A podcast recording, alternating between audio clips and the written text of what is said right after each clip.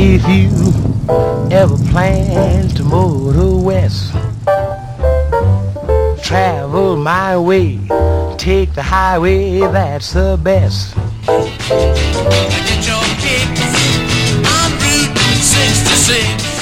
Hello les voyageurs Je m'appelle Claire. Et moi Vincent. On fait le voyage d'une vie, le road trip sur la mythique route 66. Et on vous emmène dans nos valises à travers les États-Unis. Alors, suivez-nous au jour le jour de Los Angeles à Chicago, au cœur de l'Amérique. Let's go.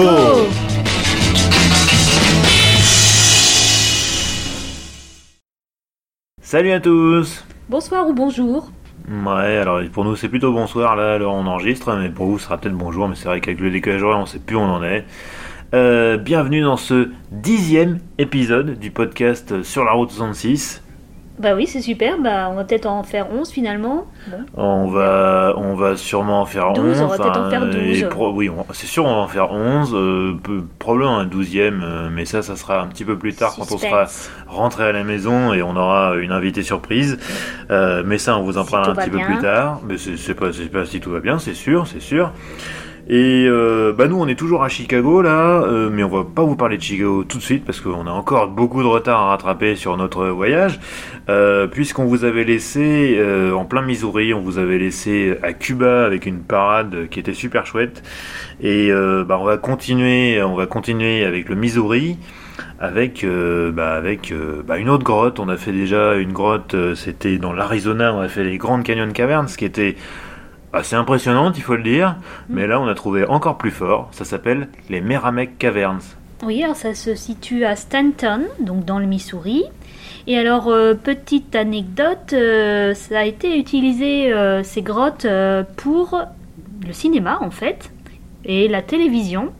Donc il y a eu un épisode de Lassie Chien Fidèle qui a été tourné en 1966 et la scène finale du film euh, Tom Sawyer ou voilà ou les aventures de Tom Sawyer et que le Finn enfin c'est un film de 72 cette scène finale a été tournée. Voilà. ça, c'était l'anecdote filmique.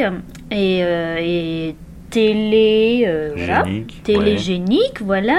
Et, et puis surtout, il y a euh, Jesse James, euh, le, le fameux euh, hors-la-loi, et son frère et son gang, je crois, en partie, qui- Ouais. qui, sont cachés. Et oui, parce que c'était des cavernes assez, assez labyrinthiques. Ce qui est impressionnant, c'est a- c'est une succession de, de grandes chambres en fait. Et on rentre dans une première qui sert de salle de bal d'ailleurs, qui peut être louée. Il y a une énorme boule à facettes tout en haut, c'est assez étonnant. Et après, on s'enfonce, on s'enfonce. euh, elles sont un peu humides. Il y a des endroits où il y a des miroirs d'eau euh, dans lesquels bah, les- cavernes, les stalactites se reflètent. C'est très étonnant. Il y a des effets visuels assez étonnants. D'ailleurs, ils jouent beaucoup avec ça quand Ouais. ils quand ils nous font la, la visite. Ils, allument des lumières d'un seul coup, ce qui fait qu'on on se rend compte du volume d'une pièce, on découvre euh, la- les réflexions dans l'eau. C'est c'est vraiment un, un truc impressionnant. Et surtout, la visite se, se conclut quand même sur un son et lumière, euh, un show à l'américaine. Donc, ils nous Ouais. emmènent dans une pièce qu'ils appellent le, le- bah, le théâtre, en fait. Et c'est vrai que c'était une cavité mais qui ressemble vraiment à un théâtre. Il y a comme, Ouais, comme un rideau, des balcons. euh, c'est assez, assez marrant. Et surtout, effectivement, C'est un spectacle, euh, extrêmement. On peut pas, on peut- je crois qu'on peut pas faire plus américain que ça en Ouais, fait. c'est une pub pour, euh, pour l'Amérique. Et euh, petite anecdote, euh, c'est chanté euh, par Céline Dion. Il y a Oui, God, alors donc c'est- Bless le- chanté Voilà, c'est l'hymne américain, God Bless America, chanté par Céline Dion. Donc c'est très américain, mais en même temps c'est chanté par une Donc euh, québécoise. voilà, faut imaginer euh, des gens souriants, euh, courants, euh, au bord d'une plage. voilà, donc c'est très particulier. Bon, sinon au niveau géologique, c'est très intéressant. Ouais, Il y, a des- y il y a a des formations effectivement unique, très, très étonnantes. La plus grande table à vin, ils appelaient ça la, la wine table. Ouais, c'est une, une espèce de concrétion qui sont, qui sont très impressionnantes. Il y a vraiment. Euh, Il y a une chambre où c'est vraiment euh, monde, comme, une, comme une forêt de, de stalactites et de stalagmites. c'est- vraiment, euh, vraiment étonnant. Il y a aussi, alors apparemment, c'est la plus grosse stalagmite, si j'ai bien compris, du monde. En gros, en gros c'est presque une montagne, quoi. Ça fait, ça fait je crois, euh, 10 mètres de haut. je crois que c'est ce qu'ils ont dit. 10 mètres de haut, quelque chose comme 60 mètres de circonférence. Enfin, c'est énorme en fait. Et c'est très très très touristique les Meramec Caverns. Alors vous avez un foot court, c'est un peu Et c'est un peu différent hein, de ce que des Et- dinosaures Et, ça l'a hein. toujours été parce que c'était euh, le- le- le- le- l'entrepreneur qui a, qui, a, qui a un peu fait, fait la, la notoriété de ces, ces grottes.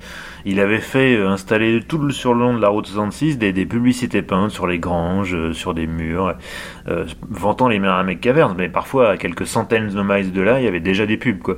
Donc, Donc, euh, bah ça a voilà, toujours été à très faire. touristique. Mais c'est vraiment à C'est faire. C'est pas vous du faites tout. la route 66. De toute façon, autour, vous passerez par Bourbon, par Saint-Cloud.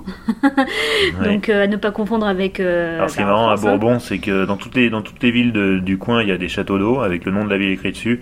Donc là, forcément, quand on voit un château, un, enfin un château d'eau, un réservoir d'eau en hauteur avec Bourbon marqué dessus, ça, fait rigoler. Ça fait marrer, mais c'est vrai que du coup, c'est un peu l'attraction, j'allais dire, euh, une, des attractions les plus populaires euh, du Ouais, et Missouri. c'est vraiment et c'est vraiment vraiment bien. C'est pas du tout un piège de touriste. Euh, la première fois que j'ai fait la route 66, on l'avait pas faite et, et je, parce qu'on se disait c'est encore un piège de touriste. Et en fait pas du tout. Euh, rétrospectivement, je regrette Ça de pas l'avoir fait- Ça parce fait que c'est une heure et demie de visite, c'est ça? Ouais, je crois que c'est ça. Ouais. Voilà, et c'est pas trop fatigant. hein, euh, c'est voilà, on va là, il y avait des enfants, euh, voilà. des Oui, de familles, mémoire, euh, le, le tour c'est 2 km. voilà, c'est 2 il y a- km, il y a, a- peu- il y a- il y a pas beaucoup de dénivelé. C'est pas très euh, compliqué. Il y a juste euh, ouais. des marches et encore, vous pouvez décider de ne pas le faire. Et Euh, voilà. Bon bah, euh, franchement, j'ai trouvé que le Missouri c'était euh, très joli, très sympa. euh, Enfin, je sais pas ce que tu en as pensé, mais moi, c'est un des États que je retiens euh, comme un coup de cœur. Les gens sont, sont très agréables. C'est vrai que le Misourien est, est chaleureux, ça c'est incontestable. Et euh, oui, c'est- très bucolique, c'est très, très.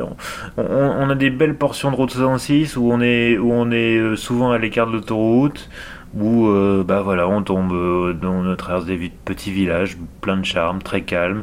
Euh, de temps en temps, on tombe voilà sur une vieille station-service restaurée, sur des, sur des petits restos sympas. Ouais, euh, on a eu, on a mangé au petit déjeuner au Shelly Route 66 Café à Cuba, par exemple.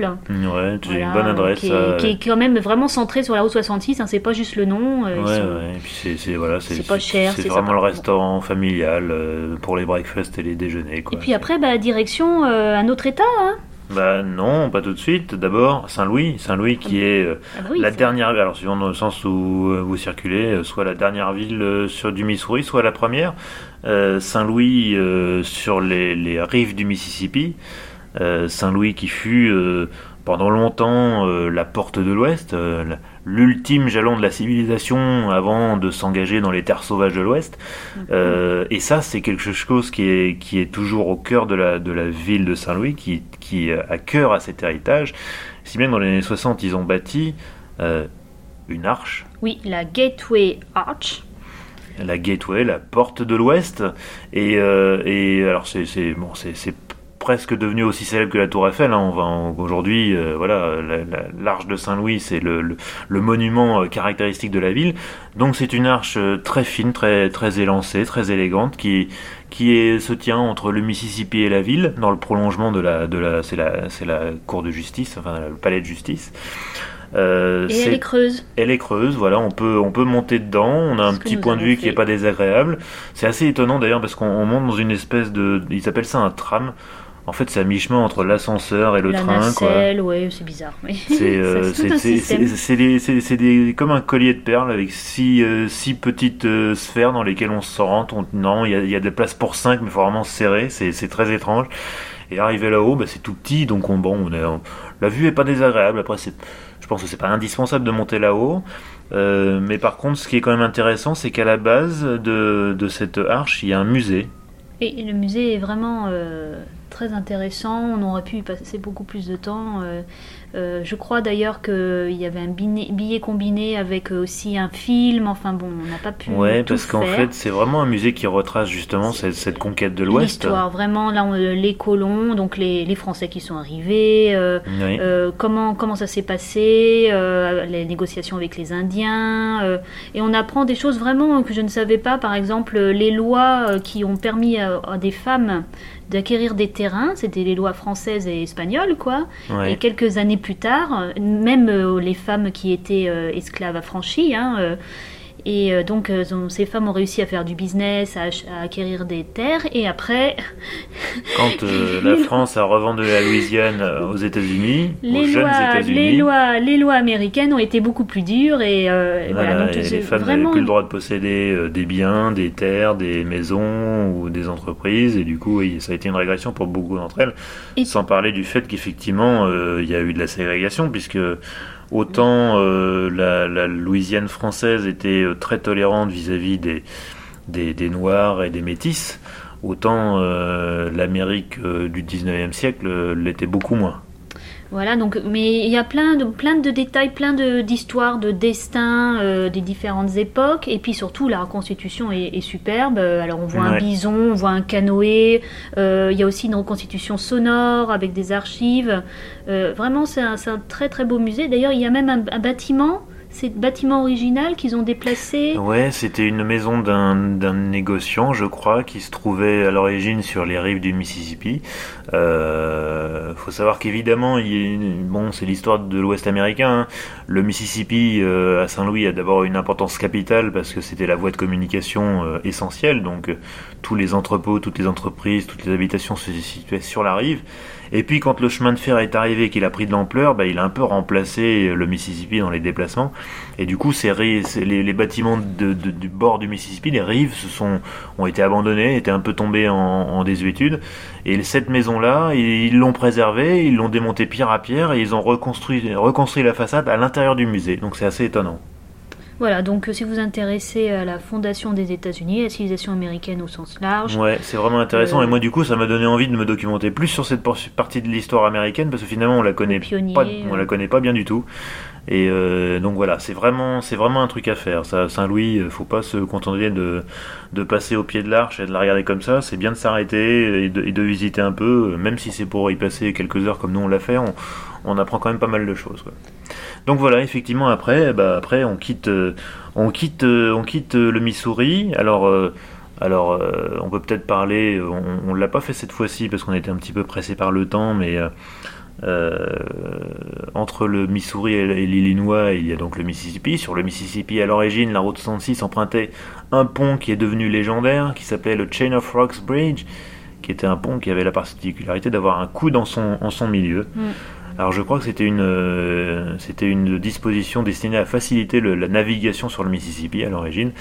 Euh, le pont était très étroit, le virage au milieu euh, n'arrangeait pas les choses, il y a eu beaucoup d'accidents.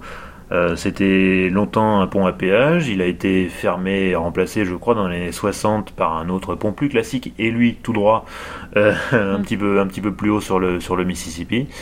Euh, pendant longtemps, euh, le Chain of Rocks Bridge, ça a été euh, un lieu un peu malfamé, un peu abandonné. Il y a même eu euh, d'ailleurs euh, des, des, des- des drames, notamment, je crois, un double assassinat hein, dans les années 90. Aujourd'hui, euh, il est toujours fermé à la circulation, mais par contre, euh, bah, il a été un petit peu, restauré et, euh, et c'est devenu un, pa- un passage piéton en fait. Et on peut, le traverser à vélo aussi également. Donc voilà, si vous avez le temps, c'est intéressant. On se rend compte à ce moment-là vraiment de l'immensité du Mississippi, qui est vraiment un fleuve impressionnant. Euh, donc voilà, ça c'est un truc à faire à pied. Vous posez la voiture, vous y allez à pied, euh, ça se fait sans problème.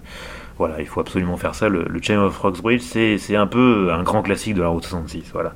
Et après, bien sûr, on rentre dans l'Illinois, Land of Lincoln. Mais ça, on va y revenir un petit peu après. Oui, alors euh, d'abord on a atterri, euh, enfin nous sommes arrivés plutôt euh, à Litchfield. Alors Litchfield, c'est pas c'est pas une ville fondamentalement très importante, mais il y a un, un restaurant qui est qui nous a vraiment beaucoup plu à Litchfield. Donc ça, si vous y passez au bon moment, euh, euh, ça vaut le coup. C'est une institution. euh, C'est ça- une vraie institution de la route 66, ça s'appelle l'Ariston Café. Voilà, donc c'est un monsieur d'origine grecque, enfin c'est une famille d'origine grecque qui a fondé ça, je, je sais plus, Dans il y a très très 30, très longtemps, dans les années 30.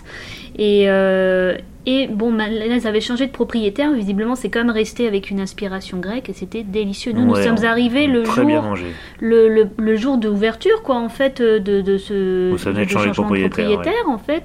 Et euh, du coup, on a signé notre petit, petit livre le livre des guests, le livre des invités, quoi. Et on a très très bien mangé. C'est très très- bien mangé. vraiment, euh, c'était quasiment gastronomique. hein. Enfin, c'est assez étonnant euh, parce que c'est Litchfield. Encore une fois, c'est un petit village de l'Illinois au milieu des champs de maïs. euh, Comme ça, on s'imagine pas euh, trouver un, un restaurant aussi bon à cet endroit-là. Et euh, ouais, vraiment, c'est une alors, bonne il me semble que sur la place, il y a aussi un, un- un hommage à Route 66. Alors juste en face, il me, oui, il y a un Route 666 euh, Visitor Center. euh, je crois Ah, qu'il y a un petit ok. musée euh, qui est bon. Nous on y allait pour dîner, donc c'était fermé, mais mais oui, c'est juste en face. Donc effectivement, si vous arrêtez pour déjeuner, autant autant faire un petit saut au musée d'en face où apparemment ils sont ils sont on est très bien accueillis d'après les échos qu'on en a eu. Donc voilà, ça c'était notre petite introduction euh, à l'Illinois. Mais après, effectivement, l'Illinois, je le disais, Land of Lincoln, la terre d'Abraham Lincoln. Et Il fallait on... absolument qu'on aille à Springfield. Springfield, Illinois. On a fait Springfield, Missouri dans un, Oui. un épisode précédent, mais là, c'est plus le même. Euh, Springfield, euh, Illinois. Alors, c'est pas là que est né euh, Abraham Lincoln, mais c'est là qu'il a fait sa carrière d'avocat. Et euh, c'est une ville qui a gardé pour lui, pour, euh, pour les fans d'Abraham Lincoln, une place tout à fait particulière, parce qu'il y a un musée Abraham Lincoln qui est extrêmement bien fait. Oui, alors ça s'appelle Abraham Lincoln Presidential Library and Museum. Et parce qu'il y a aussi une un bibliothèque pour ceux qui veulent se documenter sur euh, Honest Abe.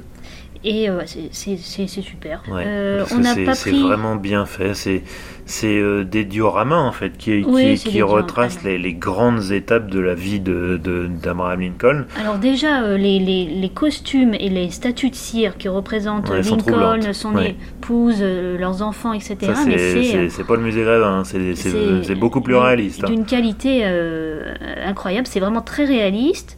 Il y a des trucs vraiment sympas, comme par exemple le journal télévisé, enfin plutôt ce qu'aurait été un journal télévisé. De l'élection présidentielle de 1860, celle qui a remporté la première qu'a remporté Abraham Lincoln. Et on comprend bien donc les enjeux politiques euh, avec un présentateur euh, qui apparemment était assez connu dans le coin. et qui, un qui présentateur euh, télé qui, qui est donc c'est présenté bon. comme comme le présenterait aujourd'hui une, une grande chaîne de télévision voilà dans un journal télévisé c'est très marrant et, vraiment ça remonte ça remonte jusqu'à son enfance on a moi je- par exemple j'ai appris qu'il avait une enfance bon, je, a savais qu'il avait une enfance très modeste mais j'ai découvert qu'il avait appris à, À lire tout seul.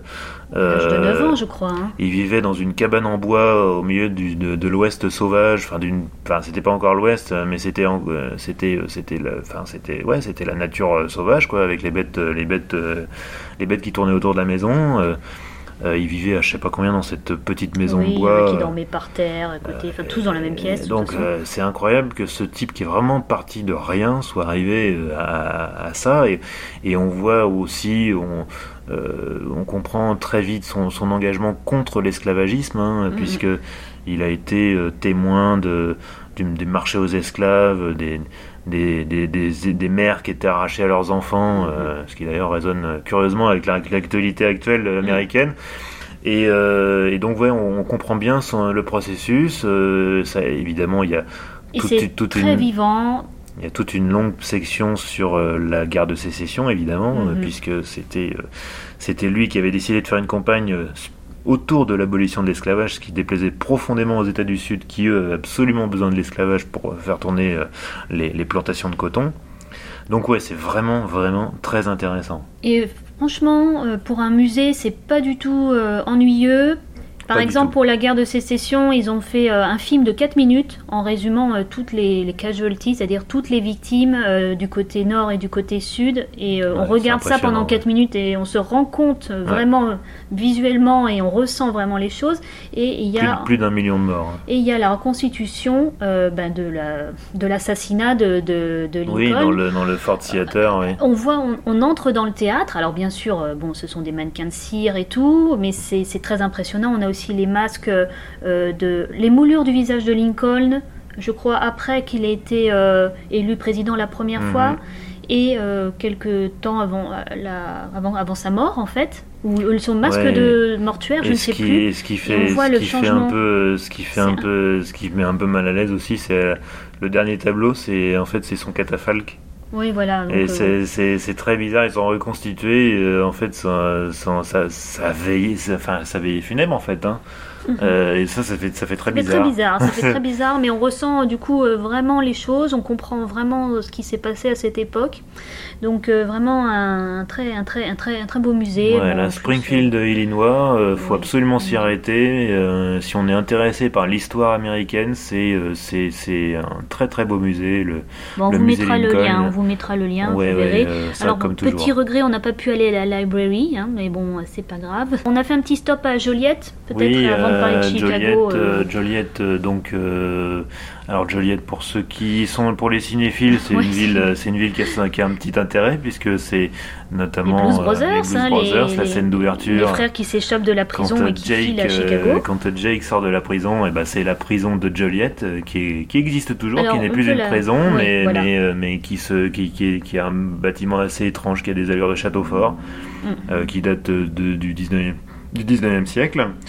Euh, Qu'est-ce qu'il y a d'autre à Joliette? Il y a le Rialto Square Theater, qui est un très beau théâtre qui a été dessiné par un architecte italien, et ça se sent. Il y a, il y a un côté un peu rococo à l'intérieur. Mm, Voilà, bon bah on n'est pas resté très longtemps à Joliette. euh, Juste le temps de prendre une glace.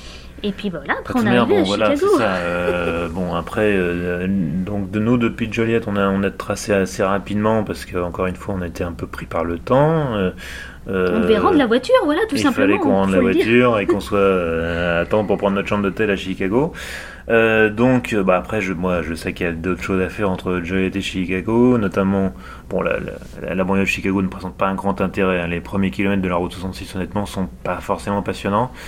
Par contre, euh, quand on est du côté des villages de Dwight et Odell, euh, là ça commence à devenir intéressant, on commence à rentrer un peu dans la campagne. Il y a par exemple deux, belles stations-service qui ont été amoureusement bichonnées et restaurées. Donc euh, voilà, c'est pas pas les parties les plus spectaculaires de la route 66, mais mais il y a quand même des choses à voir, donc faut pas faut pas négliger. si évidemment si vous avez le temps, si vous n'êtes pas coincé par le planning comme nous, bah faut pas hésiter à le faire. Voilà, et puis bon bah, bah voilà, nous on est à Chicago.